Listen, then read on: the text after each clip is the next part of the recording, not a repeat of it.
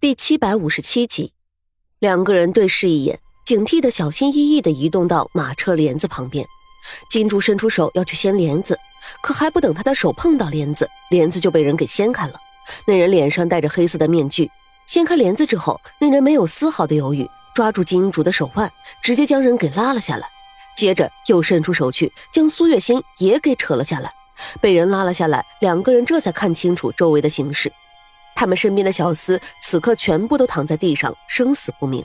而马车周围此刻围了几个黑衣人，他们脸上也都戴着黑色的面具，整个身体都被包裹在衣服里面，只露出一双苍白的手。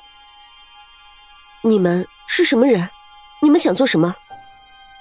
苏月心冷静沉着地询问道。黑衣人显然是没有想到，一个女人在面对这样的场景的时候，还可以如此的冷静沉着，有些惊讶地看了他一眼。如果他们知道苏月心的身份，知道苏月心曾经经历过的一切的话，也就不会再用这种眼神看他了。别废话，把胳膊伸出来。其中一个黑衣人冷冷的开口说道，他的声音就像是冷冽的泉水一样，清冷的不得了，丝毫的感情都没有。苏月心的瞳孔骤缩，微不可察的将金竹往自己身后呼了呼，可就是这么一个微小的动作，也没有逃过那人的眼神。那人一把抓住苏月心的胳膊，就将她拉了过来，在苏月心挣扎之前，直接喂她吃下了一颗药丸。接着，苏月心就感觉自己整个身体就像是被人抽干了力气一样，软绵绵的。心姐姐，他们对你做了什么？你放开他！有什么事情冲我来！放开他！金竹挣扎着就想冲过来，却同样的在半路就被人给制住了身体，喂他吃下了一颗药丸。接着，金主就眼睁睁地看着那个人从怀里拿出一根十分特殊的银针，银针的前端就像是梅花的花瓣一样。那个黑衣人用手里的针扎了苏月心的胳膊一下，又用一个薄薄的纸片一样的东西沾上了一点血迹，看了一会儿，有些失望地冲自己的同伴摇了摇头。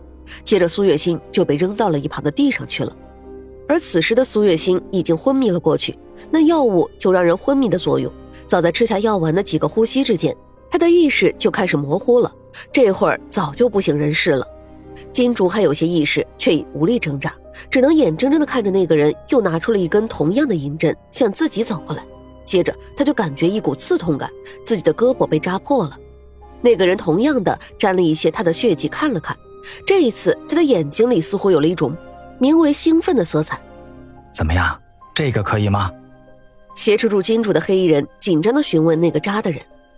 嗯，他可以。金竹听到那人说道：“接下来的事情，金竹就彻底的记不得了。他已经到了极限了，意识渐渐的远去，他也陷入了昏迷之中。在他也昏迷过去之后，那群黑衣人商量了一番，眼看苏月心气质不凡，不像平常女子，这些人也担心招来麻烦。再加上用处女粉试探过后，金竹却是处子之身，他们将苏月心扔在了原地，带着金竹离开了这里。”当天，沈炼回到家里，苏月心他们还是不见人影。二话不说，沈炼牵出一匹马就找了出去。最后在路上找到了昏迷过去的苏月心，以及昏迷了一地的小厮，找来人将人全部带回去，找来大夫为每一个人看了一遍，确定了没有生命危险，沈炼才算放心下来。只不过金竹却不见了，沈炼也是十分的担心。虽然已经派了人去寻找。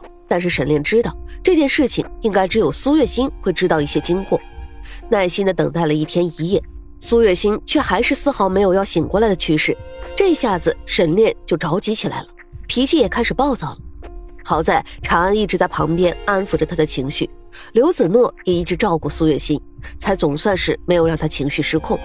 焦急的等待了三天的时间，苏月心才终于有了苏醒的迹象。沈炼一直守在苏月心的身边。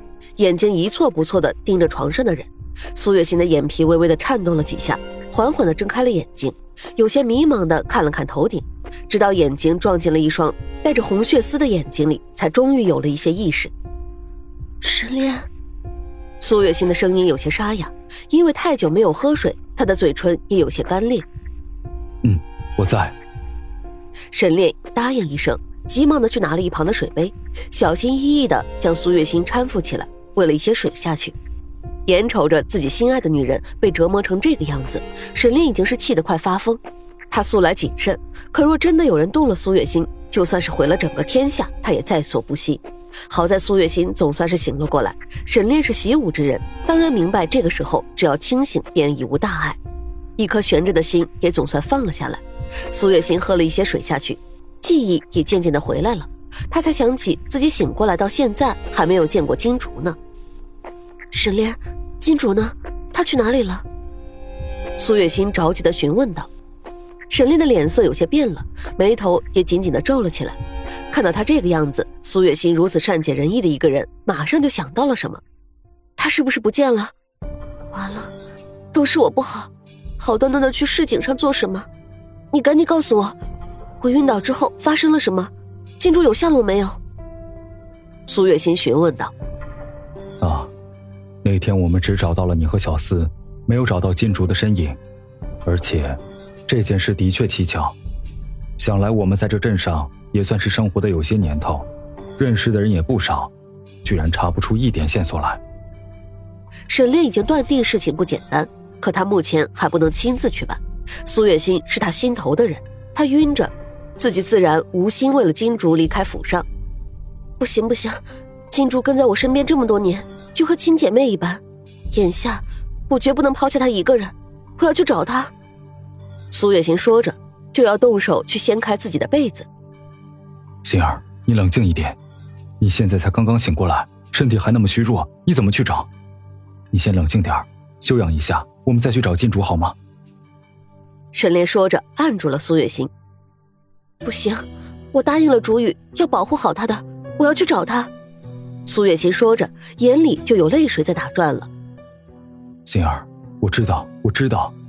但是你连抓走他的人是什么人都不知道，你又要去哪里找呢？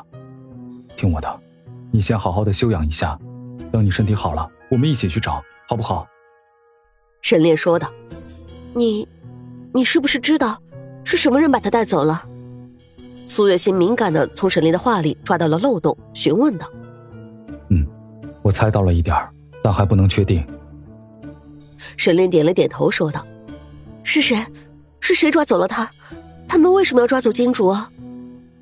苏月心声音沙哑，急不可耐的询问：“我可以告诉你，但是你要答应我，先好好的休息，等休息好了，我们再一起去找金主。”沈炼趁机讲条件。